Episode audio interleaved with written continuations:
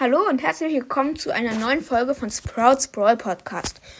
Wir werden heute ein Ranking der Meilenstein Brawler machen. In den nächsten Folgen werden dann seltene, super seltene, ähm, dann epische und dann mythische, legendäre und chromatische Folgen. Aber heute erstmal fangen wir mit den Meilensteinen an. Auf Platz 9 ist meiner Meinung nach Dynamike. Dynamike ähm, kann man, wenn man nah rangeht, sehr gut killen, weil Dynamike wenig Leben hat und es ist sehr schwer mit Dynamike den Gegner überhaupt zu treffen. Ja, dann kommt meiner Meinung nach Tick. Tick ist halt auch dasselbe. Man kann zwar mit Tick etwas besser treffen als mit Dynamike, aber das ist dasselbe, dass Tick so wenig Leben hatte. Mit 3500 Leben oder so auf Power 1 wäre er wahrscheinlich extrem stark. Dann auf Platz 7 ist Colt.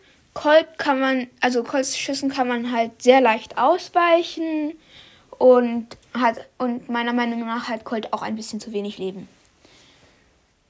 Dann kommt Nita. Nita finde ich eigentlich schon ganz stark, vor allem die Ulti. Aber die beiden Gadgets nicht, sind nicht so gut und sie könnt, und er könnte etwas mehr Reichweite haben.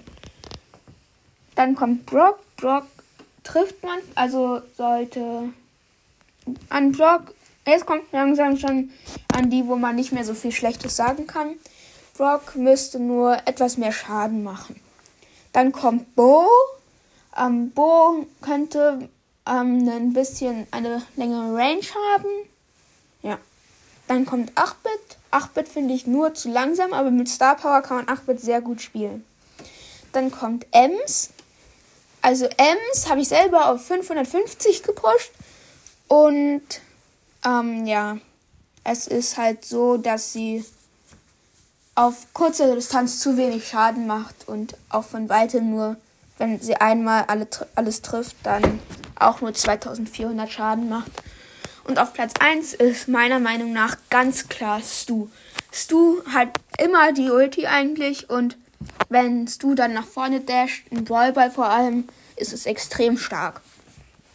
Ja, das war's dann auch schon wieder mit der Folge und bis zum nächsten Mal. Tschüss.